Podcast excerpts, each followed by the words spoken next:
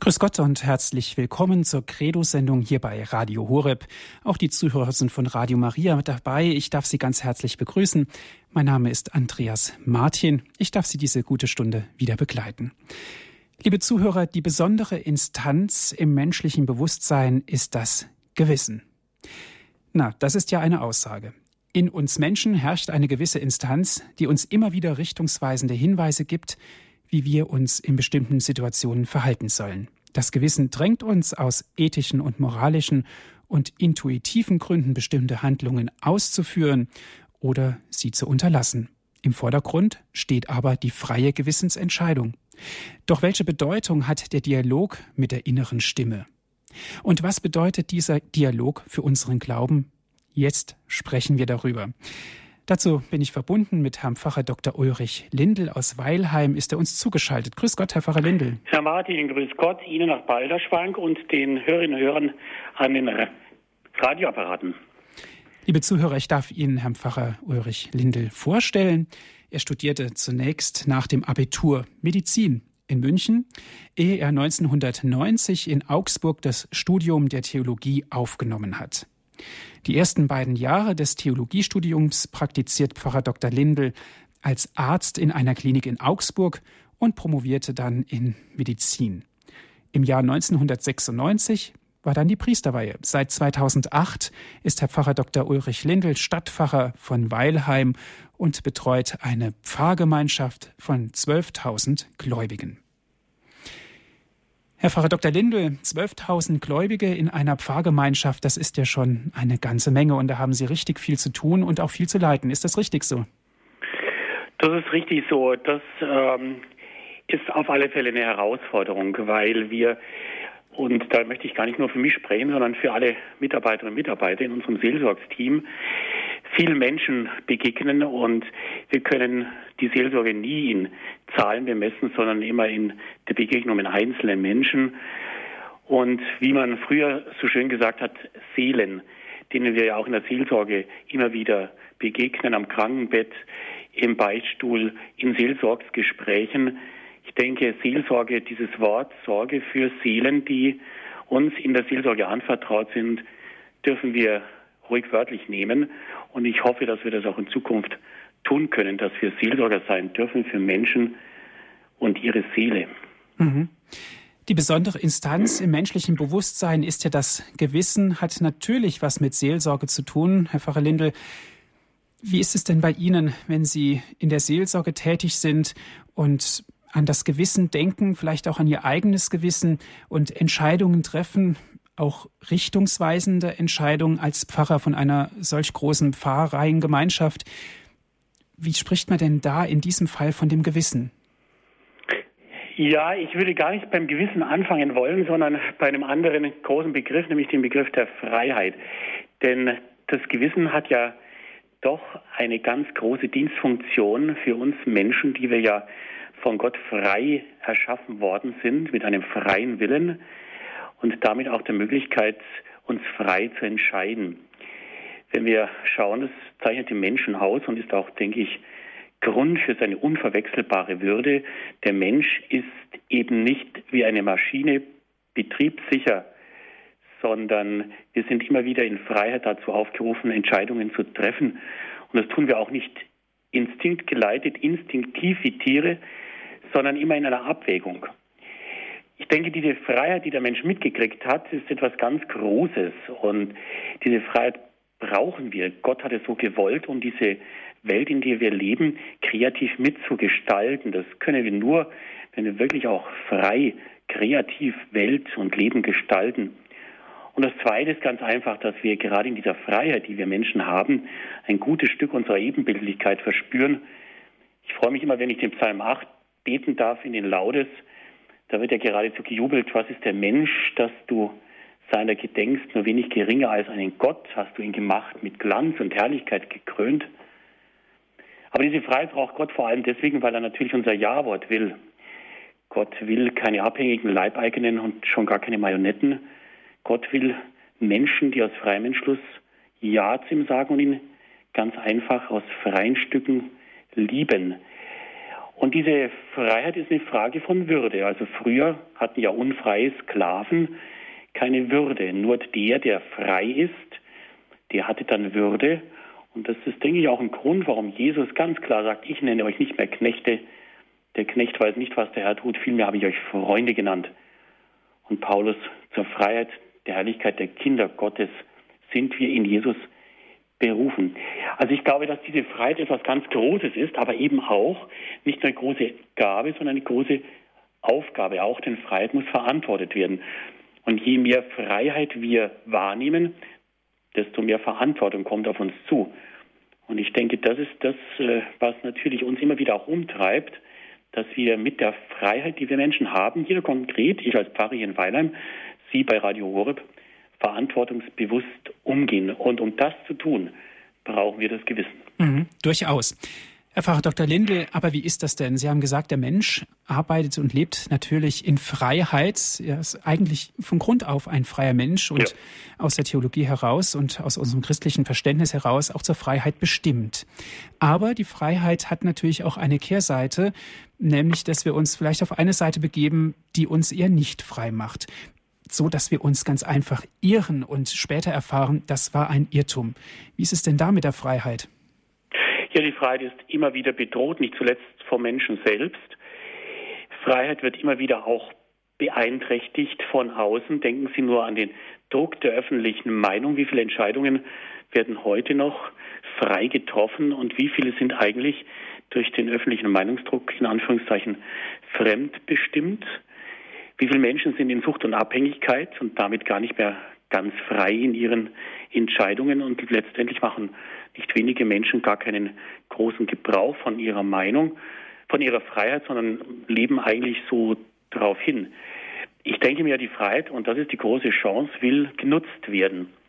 Und damit besteht natürlich auch die Gefahr, dass man sie nicht richtig verwendet, dass man sich irrt, und ich denke, das gehört auch zum Menschen und zur Freiheit des Menschen, dass Menschen sich irren können. Und das ist an sich noch nichts Schlimmes, weil wer nichts tut, dem passiert nichts. Wer Freiheit nicht in die Hand nimmt und damit umgeht, der wird auch niemals irren. Aber ich glaube, dass wir das tun dürfen und tun müssen, dass wenn wir wieder in Freiheit Entscheidungen treffen, auch mit der Gefahr, dass wir uns im Einzelfall ganz einfach auch irren können. Der Mensch ist eben nicht unfehlbar. Aber ich glaube, es wäre die schlechteste Alternative, aus einer gewissen Ängstlichkeit heraus keine Fehler machen zu wollen, nicht mehr frei entscheidet. Und ich denke, dass wir natürlich dann Entscheidungshilfen brauchen. Und von solchen Entscheidungshilfen erzählt dann das Gewissen. Die Gewissen, das Gewissen ist ja doch die Instanz, die vielleicht bei uns in irgendeiner Weise wirklich mal anklopft und sagt, überleg doch noch mal, ob das so richtig war. Mhm. Aber wo kommt denn dieses diese Sprache, dieses ja, gefühlte Wissen, wo kommt das denn her? Ja, also das hören wir, glaube ich, beim Wort Gewissen schon raus. Eigentlich steckt das Wort Wissen drin. Es ist also ein Wissen um etwas, aber kein Wissen reiner Vernunft oder kein Verstandeswissen, schon gar kein technisches Wissen, sondern ich glaube, um das, was Gewissen eigentlich meint, richtig verstehen zu können, müssen wir da ganz genau hinhören auf die Vorsilbe G. Es ist ein G-Wissen. Griechisch hat man Syneides ist dazu gesagt und lateinisch Conscientia. Und wenn man das jetzt übersetzt, lautet es auf gut Deutsch ein Mitwissen. Und ich glaube, das hören wir bei unserem deutschen G-Wissen auch raus. Es ist ein gemeinsames Wissen. Also nicht nur meine private Meinung, das, was ich denke und weiß, sondern ein Gewissen, das Gewissen, verbindet Menschen untereinander, Gewissen teilen Menschen und vor allem das Gewissen ist ein Mitwissen Gottes mit dem Menschen und ein Mitwissen des Menschen mit Gott. Im Alten Testament steht ja das nette Wort, Gott der Herz und Nieren prüft.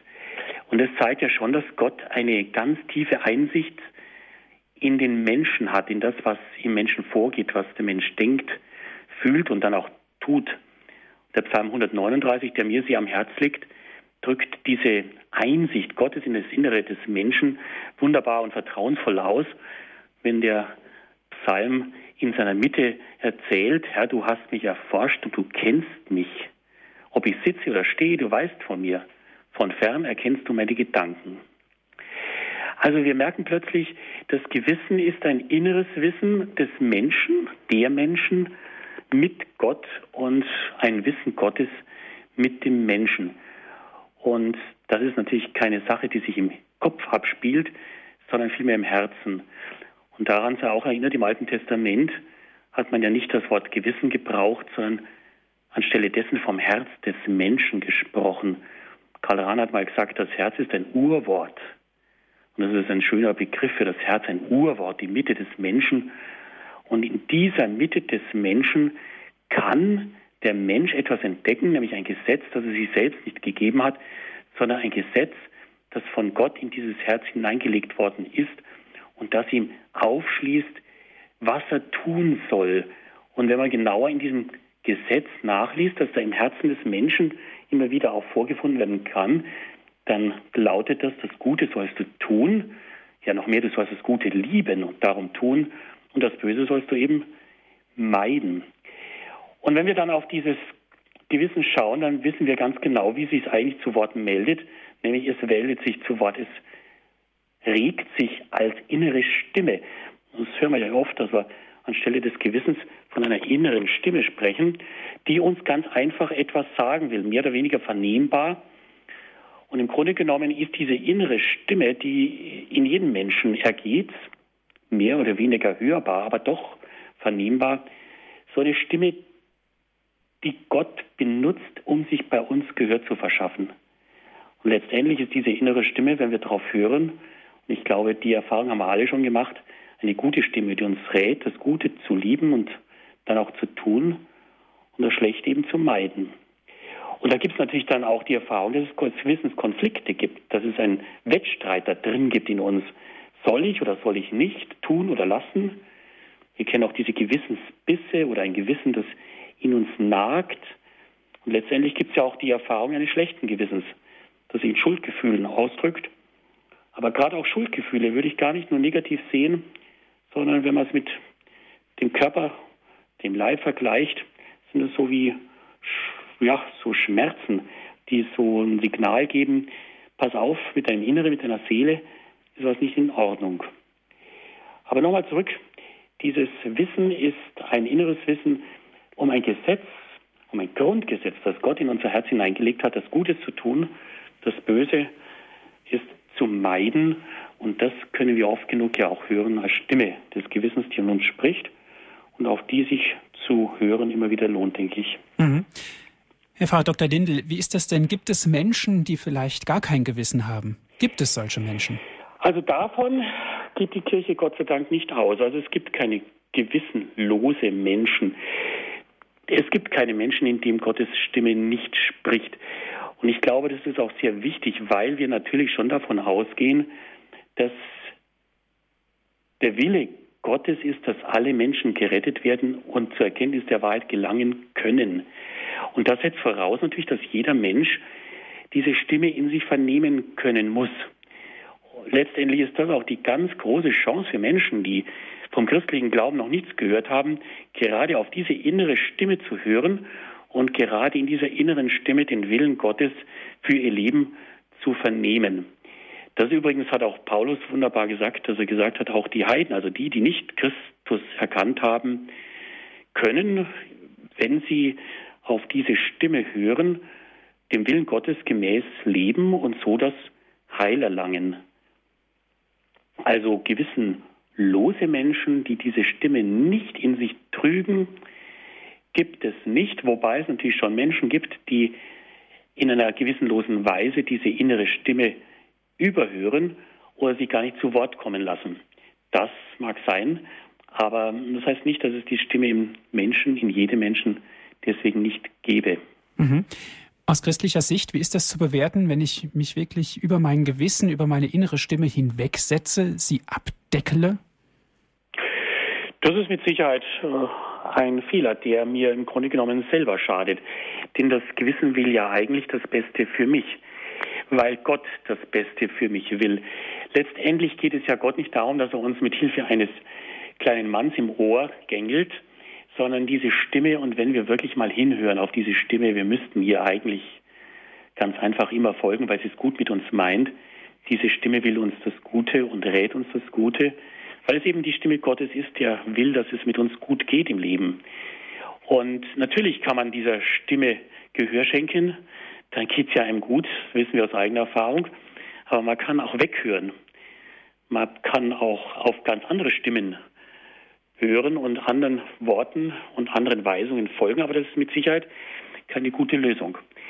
Und im Zweiten ist es natürlich auch so, dass wir dadurch einen nicht zu Wort kommen lassen, der eigentlich zu Wort kommen will, nämlich Gott.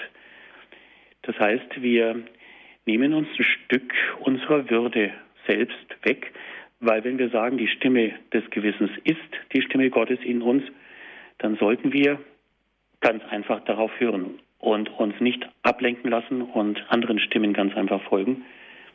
Also auch eine Frage von Würde, die dem Gewissen in einem ganz hohen Maß zukommt, weil nämlich dieses Gewissen ja ein Ort in uns ist, in dem wir Gott begegnen können. Und deswegen hat man schon immer dem Gewissen eine ganz große Würde zugesprochen. Im Grunde genommen hat Pius XII. einmal gesagt, dass man im Gewissen ein Heiligtum betritt, an dessen Schwelle jeder Halt machen muss, als das Heiligtum des Gewissens im Menschen. Das ist ein schöner Ausdruck, ein schönes Bild für dieses, ja, nennen wir es ruhig, Allerheiligste in unserer Seele. Die besondere Instanz im menschlichen Bewusstsein ist das Gewissen, liebe Zuhörer. Darum geht es hier in der Credo-Sendung bei Radio Horeb. Wir sind im Gespräch mit Herrn Pfarrer Dr. Achim Lindel. Ist uns Ulrich Lindel. Er ist uns aus Weilheim zugeschaltet.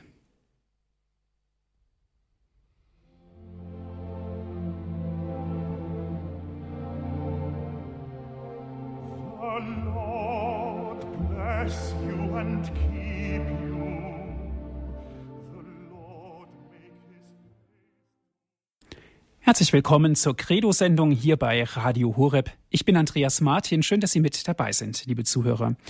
Heute sprechen wir über ein ganz besonderes Thema, nämlich um die Instanz im menschlichen Bewusstsein. Im Klartext, es geht um das Gewissen.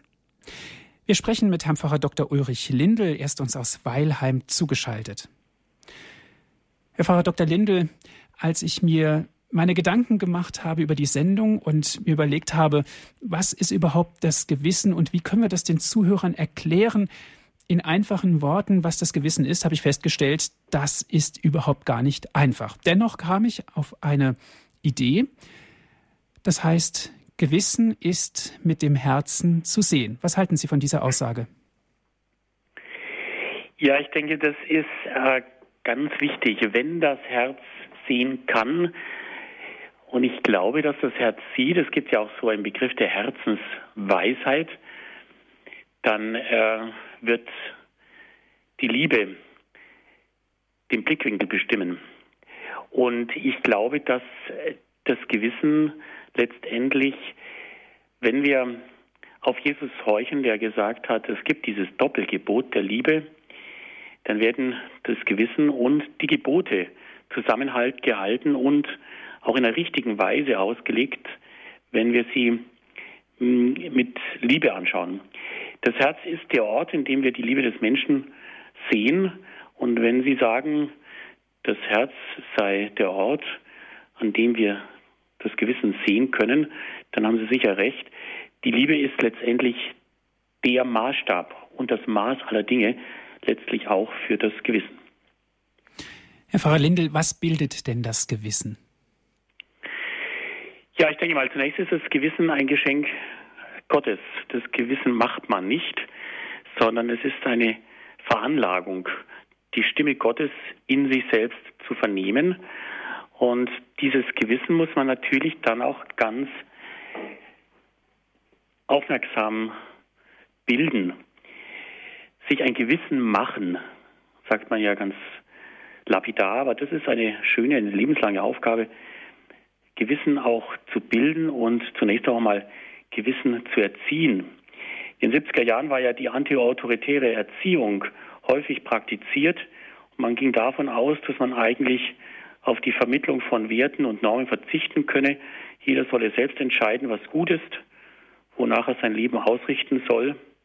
Aber letztendlich hat sich das als Überforderung erwiesen, weil sich gerade junge Menschen ja auch orientieren können müssen.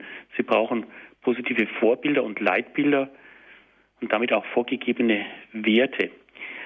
Und ich glaube, dass diese Gewissenserziehung schon äh, damit beginnt und eigentlich noch vor der Vermittlung von Werten, dass man dem Menschen, also dem Kind, in dem Fall die Liebe nahebringt. Letztendlich wird der nur mit dem Herzen sehen und mit dem Herzen dann auch Entscheidungen treffen können, der Liebe erlebt und Liebe geschenkt bekommen hat. Ich glaube also, die Erziehung des Gewissens ist zutiefst eine Erziehung zur Liebe. Und wenn das so ist, und das glaube ich, dann kommt mir ein Wort aus dem Buch Amos in den Sinn, sucht das Gute und nicht das Böse. Ich glaube, dass die Schule des Gewissens eine Schule der Liebe sein soll und darum nicht die Furcht eigentlich der Erziehungsmaßstab für das Gewissen sein soll. Du sollst, du sollst nicht, sondern vielmehr der Glaube an das Gute und der Wille zum Guten gestärkt werden sollten. Also wo der Glaube an das Gute und der Wille zum Guten im Menschen groß wird, dann wird dieser Mensch auch ein sehr gewissenhafter Mensch werden. Und ich erinnere da bloß an ein ganz wichtiges Wort von Heinrich Pestalozzi, der gesagt hat, Erziehung ist Beispiel, also Vorbild, und Liebe und sonst nichts. Und ich glaube, dieser Grundsatz, Erziehung ist Beispiel und Liebe und sonst nichts, ist auf die Erziehung des Gewissens ganz besonders anzuwenden. Und ich glaube, das merkt man dann, wenn Menschen größer werden, gerade so Jugendliche, Heranwachsende, die ja oft so überkommenen Werte und Regeln der Eltern in Frage stellen, dass man da eben nicht mit Autorität kommt, du musst, sondern dass da einfach eine positive Überzeugungsarbeit gefragt ist, die die jungen Menschen von der Werthaftigkeit und von der Bedeutsamkeit von Regeln, von Gewissensentscheidungen, die die Elterngeneration getroffen hat, überzeugt. Und ich glaube, das Überzeugendste ist ganz einfach das Vorbild, dass junge Menschen dann an Älteren ablesen können. Wichtig ist natürlich auch, dass wir mit unserem Gewissen nie fertig sind. Man kann nicht sagen, ich habe jetzt mein Gewissen. Letztendlich geht es darum, dass wir dieses Gewissen lebenlang bilden, dass wir es weiterbilden, dass es ein lebenserfahrenes Gewissen ist. Und ich glaube schließlich auch, dass uns viel von außen auch angeboten wird, was uns bei der Bildung und der Erziehung unseres Gewissens hilfreich sein kann, gerade auch, wie Papst Benedikt gesagt hat, die ökologische Bewegung, aber auch Erkenntnisse der Psychologie, der Pädagogik, der Gesellschaftswissenschaften haben durchaus auch Erkenntnisse gebracht, die wir zur Gewissensbildung, zur Gewissenserziehung heranziehen können. Ich habe den Katechismus der katholischen Kirche mal nachgeschlagen und da steht drin, was denn ein gut gebildetes, mündiges Gewissen ist. Und letztendlich geht es ja darum, dass wir ein gut gebildetes, mündiges Gewissen entwickeln und dann auch pflegen. Da steht drin, ein gut gebildetes, mündiges Gewissen urteilt richtig und wahrhaftig. Es folgt bei seinen Urteilen der Vernunft und richtet sich nach dem wahren Gut, das durch die Weisheit des Schöpfers gewollt ist. Ich denke, das ist eine ganz gute Beschreibung für das mündige Gewissen, das wir im Laufe unserer Gewissenserziehung gewinnen können sollten und das wir dann auch ein Leben lang pflegen müssen. Herr Pfarrer Dr. Lindel, wie ist das denn? Kann sich ein Gewissen denn auch mal irren? Ja, ich habe es vorhin schon angedeutet. Also das Gewissen des Menschen ist nicht unfehlbar. Manchmal äh, irrt sich das Gewissen leichtfertig. Man hat sich ganz einfach nicht hinreichend mit einer Entscheidung befasst. Man hat sich von fremden Einflussfaktoren ungut beraten und beeinflussen lassen. Manchmal hat man ganz einfach ein laxes Gewissen, das sich ganz einfach um zu wenig kümmert. Aber manchmal kann es auch sein, dass man nach eingängiger Gewissensprüfung ganz einfach zu einem Entschluss findet, der sich im Nachhinein als irrig erweist.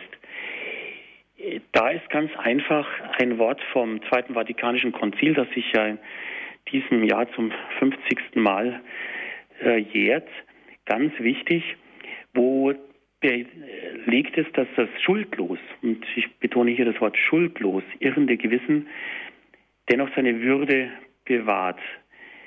Nicht selten heißt es in Gaudium et Spes, nicht selten jedoch geschieht es, dass das Gewissen aus unüberwindlicher Unkenntnis irrt, ohne dass es dadurch seine Würde verliert.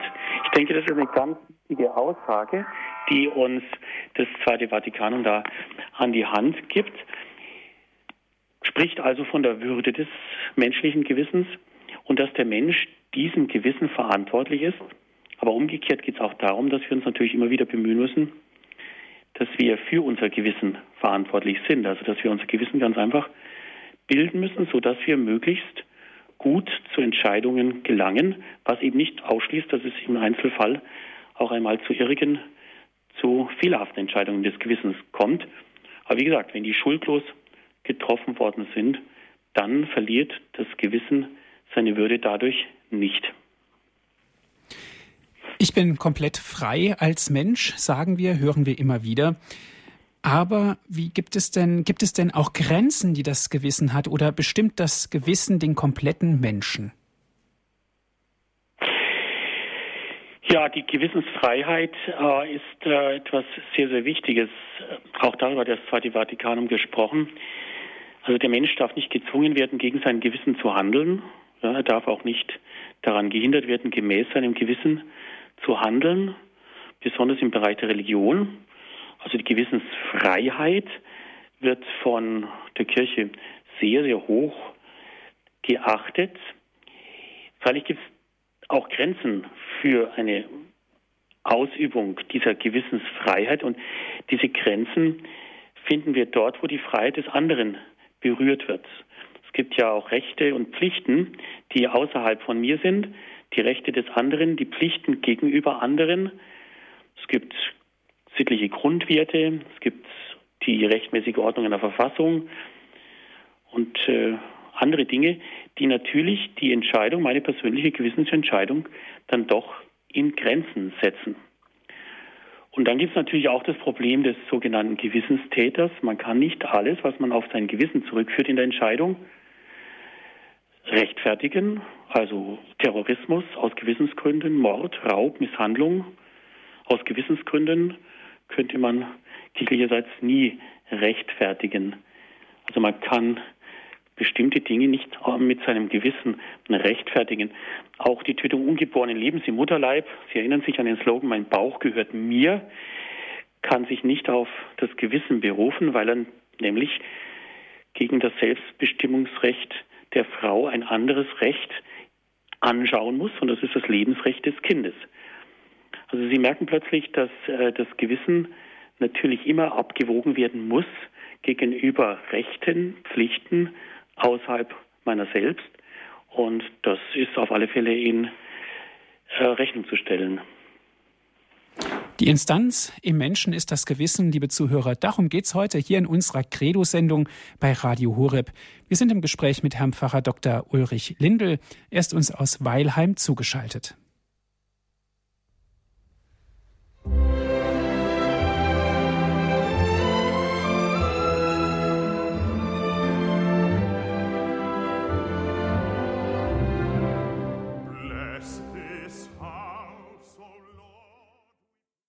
Die besondere Instanz im menschlichen Bewusstsein ist das Gewissen. Um das Gewissen geht es heute in unserer Credo-Sendung. Wir sind im Gespräch mit Herrn Pfarrer Dr. Ulrich Lindel. Aus Weilheim ist er uns jetzt telefonisch zugeschaltet. Herr Pfarrer Dr. Lindel, Sie haben gesagt, das Gewissen bildet sich ein Leben lang. Aber was sind denn die Mittel dieses lebenlangen Bildens des Gewissens? Ja, ich denke, es ist sehr wichtig, dass wir ähm, erstmal schauen müssen, was eigentlich ein Gewissen ist, das dem Menschen tragfähig zur Seite steht. Und äh, wir haben ja verschiedene Formen des Gewissens. Es gibt ja Menschen, die haben ein ausgesprochen empfindsames Gewissen, die reagieren sehr schnell auf Unstimmigkeiten, auf ungute Umstände, wie eine Kompassnadel, die sehr, sehr fein ausschlägt. Das ist nicht schlecht, aber damit muss man umgehen können mit einem empfindsamen Gewissen. Es gibt Menschen, die haben ein ängstliches Gewissen, manche vielleicht sogar ein skrupulöses Gewissen, dass immer wieder Gewissensbisse kommen und letztendlich die Entscheidung gar nicht mehr gewagt wird, weil man immer hin oder her überlegt. Auf der anderen Seite gibt es das sogenannte laxe Gewissen, das alle fünf Grad sein lässt. Wir kommen alle in den Himmel, weil wir so brav sind.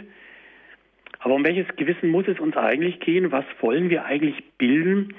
Und da gibt es in der Moraltheologie dieses schöne Wort vom reifen Gewissen. Also ein reifes Gewissen wird sich um die goldene Mitte bemühen.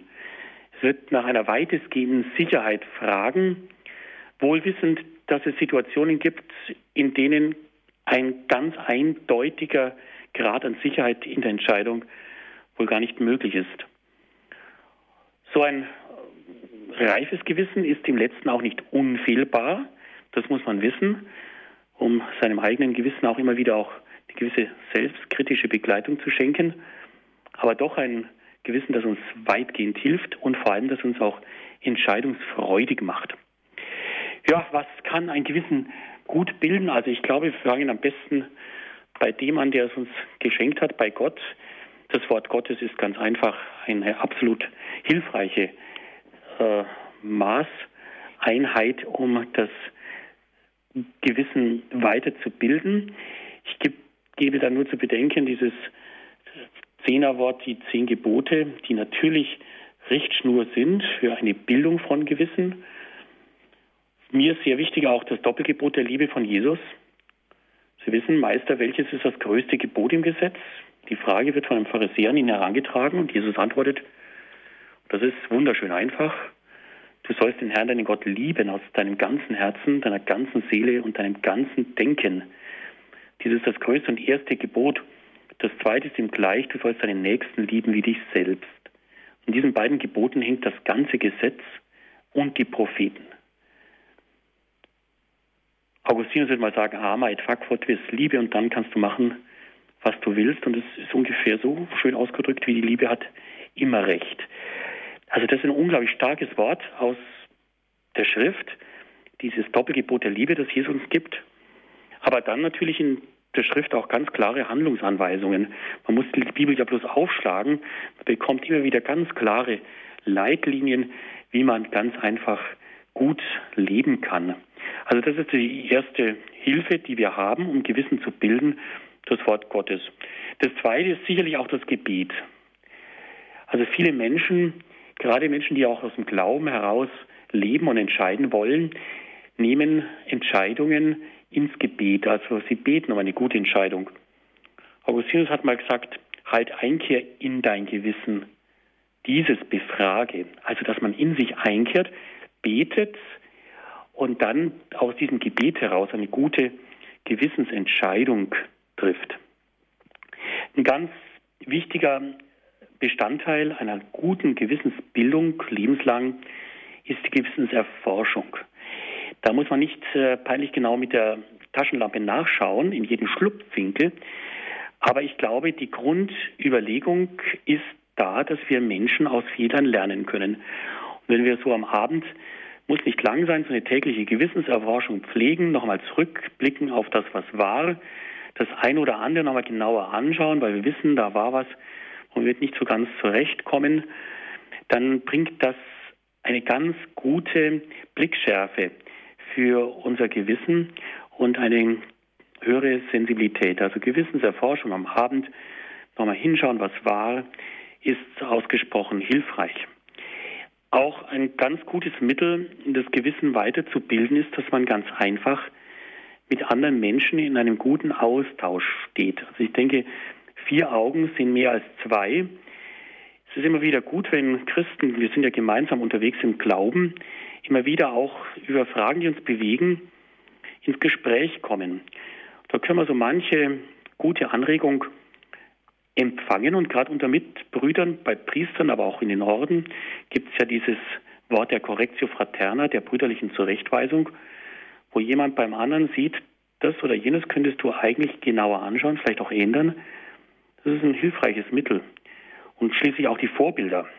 Also ich glaube, wir haben alle Menschen, auf die wir schauen. Und unter diesen Menschen, auf die wir schauen, sind sicher gute Vorbilder, die uns ganz einfach vorgelebt haben, wie Leben gewissenhaft gut geführt werden kann. Ich denke, diese Vorbilder haben auch eine ganz große Überzeugungskraft und können so das Gewissen gut bilden.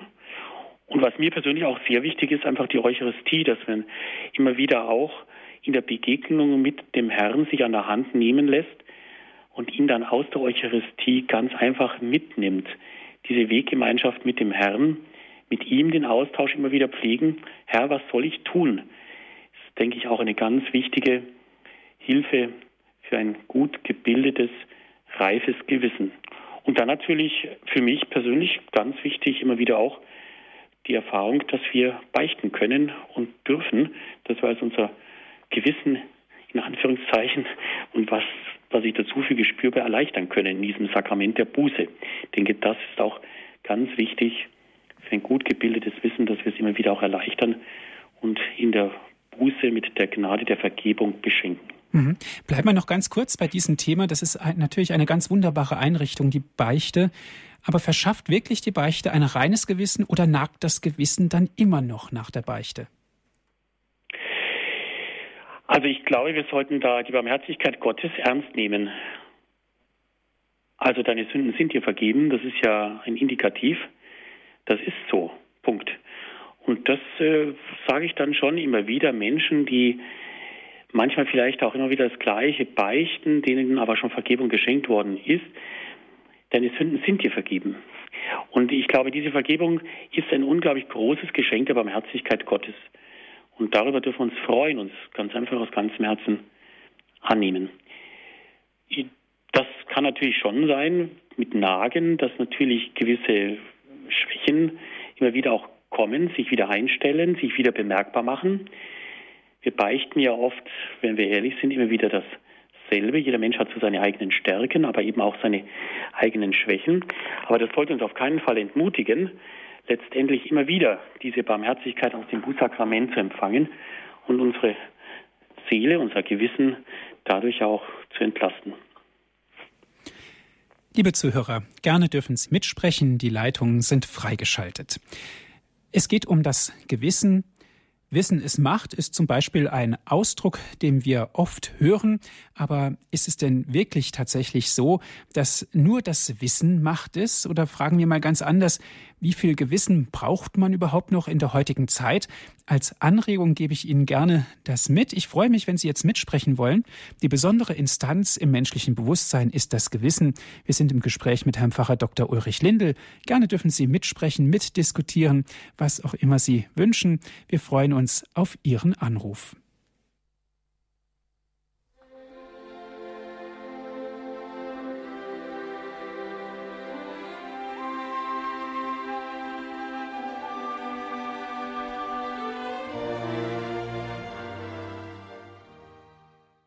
Sie haben eingeschaltet in der Credo-Sendung hier bei Radio Horeb, liebe Zuhörer, heute mit dem Thema Die besondere Instanz im menschlichen Bewusstsein ist das Gewissen. Wir reden über das Gewissen, was das Gewissen uns als Mensch, uns als Christ sagt, wie wir auch mit dem Gewissen umgehen.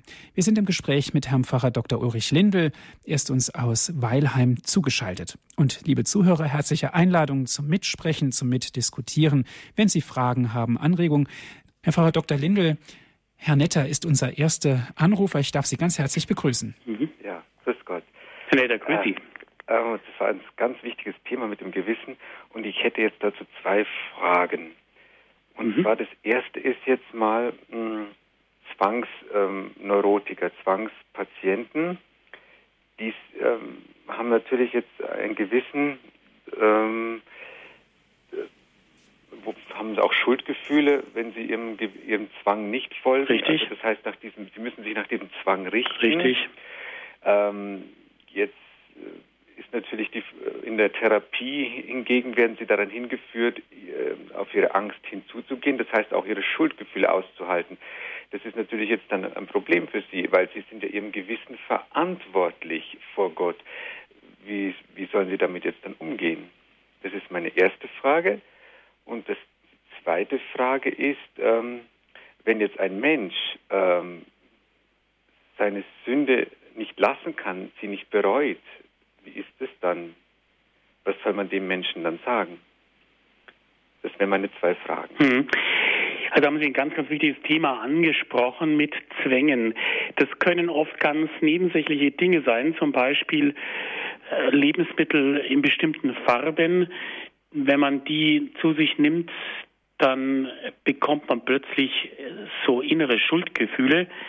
Für einen Außenstehenden hat das äh, eine mit dem anderen gar nichts zu tun, aber für den Erkrankten natürlich schon. Und der Genuss von zum Beispiel eben bestimmt farbigen äh, Lebensmitteln führt ganz automatisch zu dem, was Sie gesagt haben, Schuld und damit zu psychischem Druck. Natürlich handelt es sich dabei nicht objektiv um Schuld, weil natürlich das eine krankhafte Reaktion ist und dadurch, dass der Betreffende, nennen wir ihn ruhig Patient, auch darunter leidet, muss man natürlich schauen, dass man ihm von diesen Zwängen, soweit es geht, befreit. Und wenn er in einer psychiatrischen Behandlung ist, wird man immer schauen, wie weit können wir gehen, um diesen Druck von ihm zu nehmen. Mhm. Es ist, denke ich, keine Hilfe, wenn man ihm in dieser Situation belässt, wobei man immer wieder schauen muss, wie viel Schritte möglich sind zu einem bestimmten Zeitpunkt, die er auch dann auch gut verträgt. Aber objektiv handelt es sich äh, nicht um Schuld. Subjektiv wird sie von dem Patienten wahrgenommen. Aber gerade von diesem Druck will man ihn ja befreien. Und das ist äh, medizinisch sicher indiziert, dann in einer guten psychiatrischen Behandlung, die natürlich klar erkennen muss, wie viel ist dem Patienten zuzumuten, wie viel kann er gut aushalten. Es ist eine schrittweise Behandlung. Und das Zweite ist natürlich, die Einsicht muss vorhanden sein. Das ist ganz klar. Also wenn jemand nicht in die nicht die Schuldeinsicht hat, dann wird er bestimmt auch keinen Grund haben, etwas zu ändern.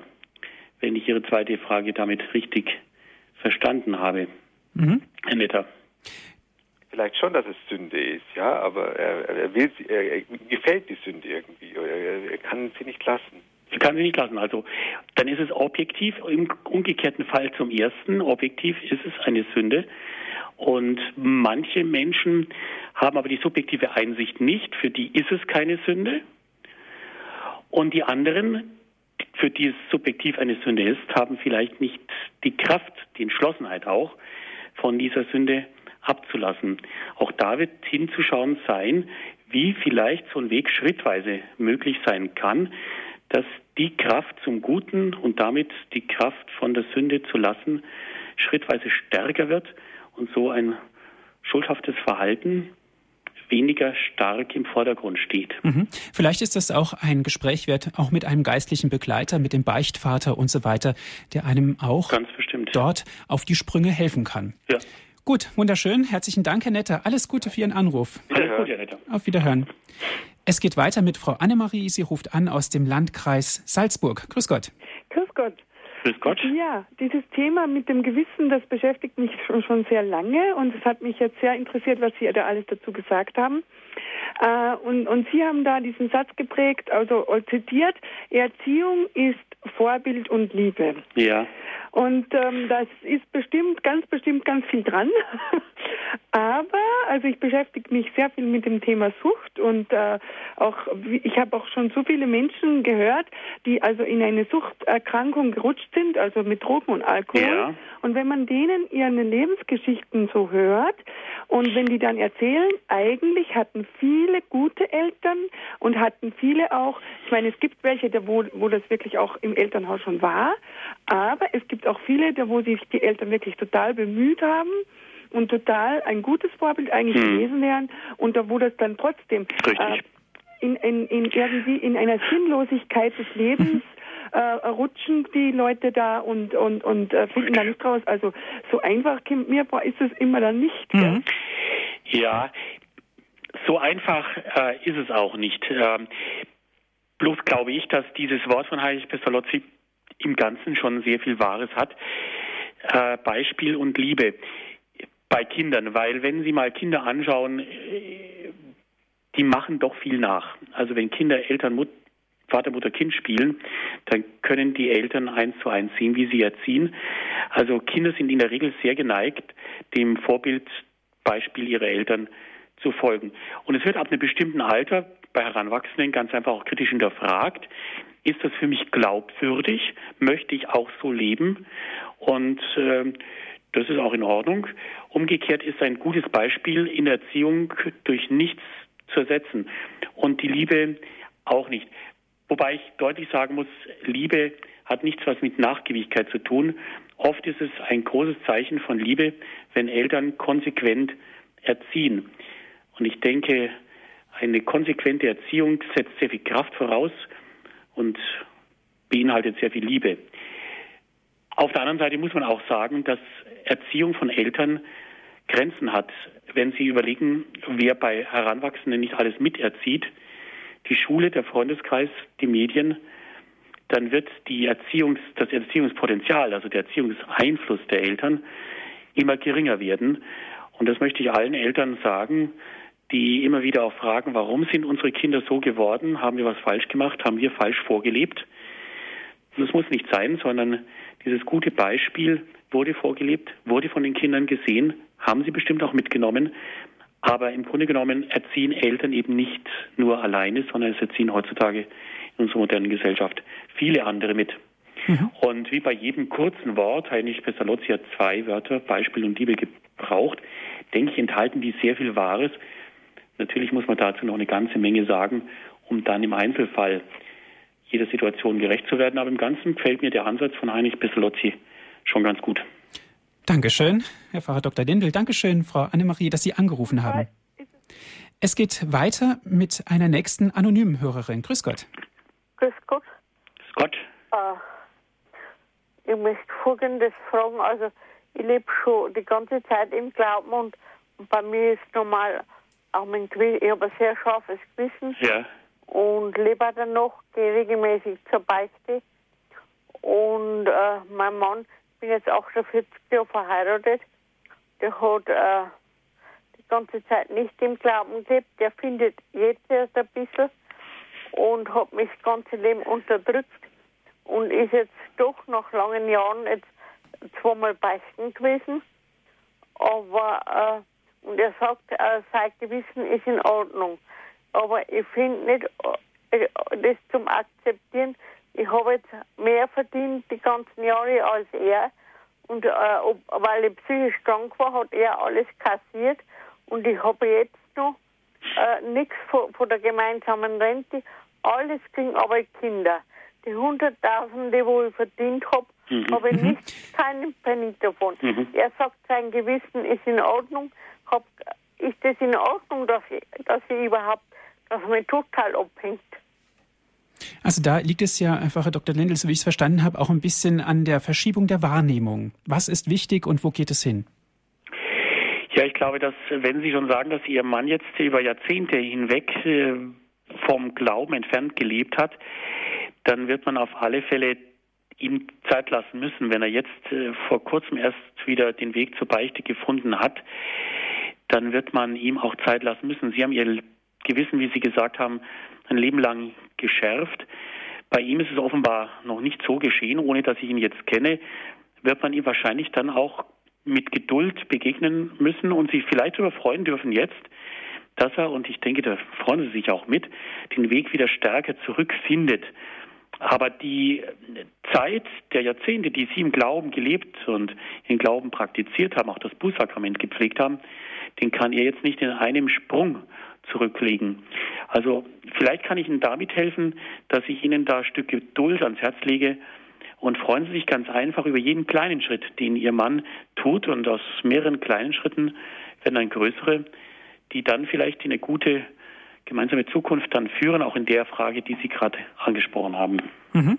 Gut, herzlichen Dank für Ihren Anruf. Alles Gute.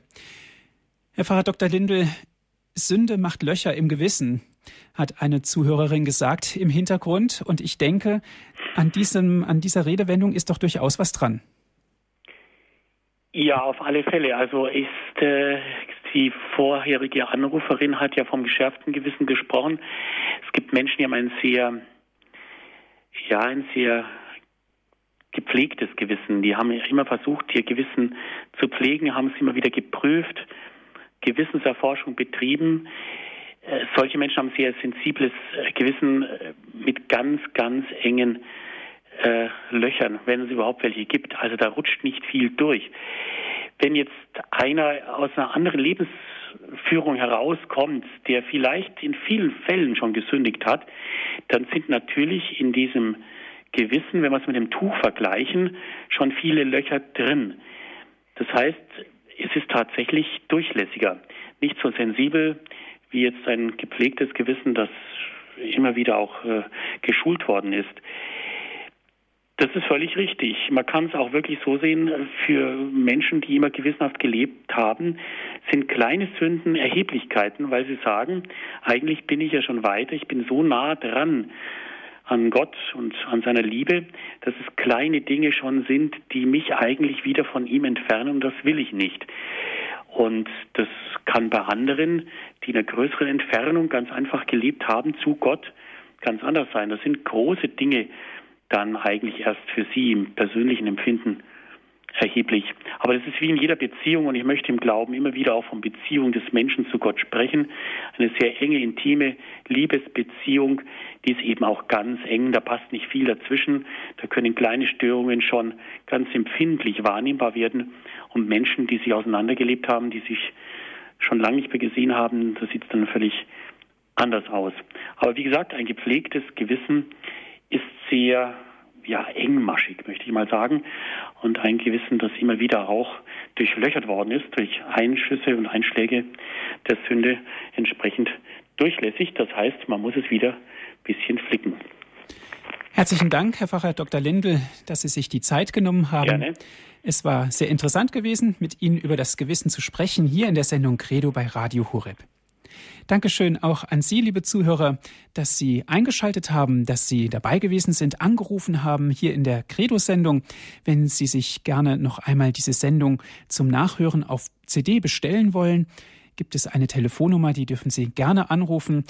Das ist die 08323 9675120. Gerne schicken wir Ihnen dann kostenlos eine CD zu 08323 9675120 und wenn Sie von außerhalb Deutschlands anrufen 0049 8323 9675120.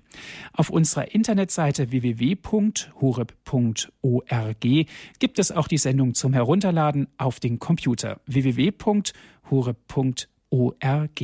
Das alles sind ganz kostenlose Dienste von uns, liebe Zuhörer, für Sie. Radio Horeb ist spendenfinanziert. Wir freuen uns über jede Spende. Herr Pfarrer Dr. Lindel, darf ich Sie zum Ende dieser Sendung um den Segen bitten? Ja, wollen wir uns nochmal ganz fest zusammenschließen im Gebet. Eine kurzen Zeit der Stille und uns jetzt öffnen für Segen. Der Herr sei mit euch. Und mit deinem Geiste. Er segne und beschütze uns alle. Gott, der es gut mit uns meint, der uns immer wieder auch gut zuspricht in unserem Gewissen. Er gebe uns ein hörendes Herz, das seine Stimme vernimmt und dann die Kraft, dieses zu leben. So segne euch und beschütze euch der mächtige und gute Gott, der Vater und der Sohn und der Heilige Geist. Amen. Amen. Bis zum nächsten Mal verabschiedet sich Ihr Andreas Martin.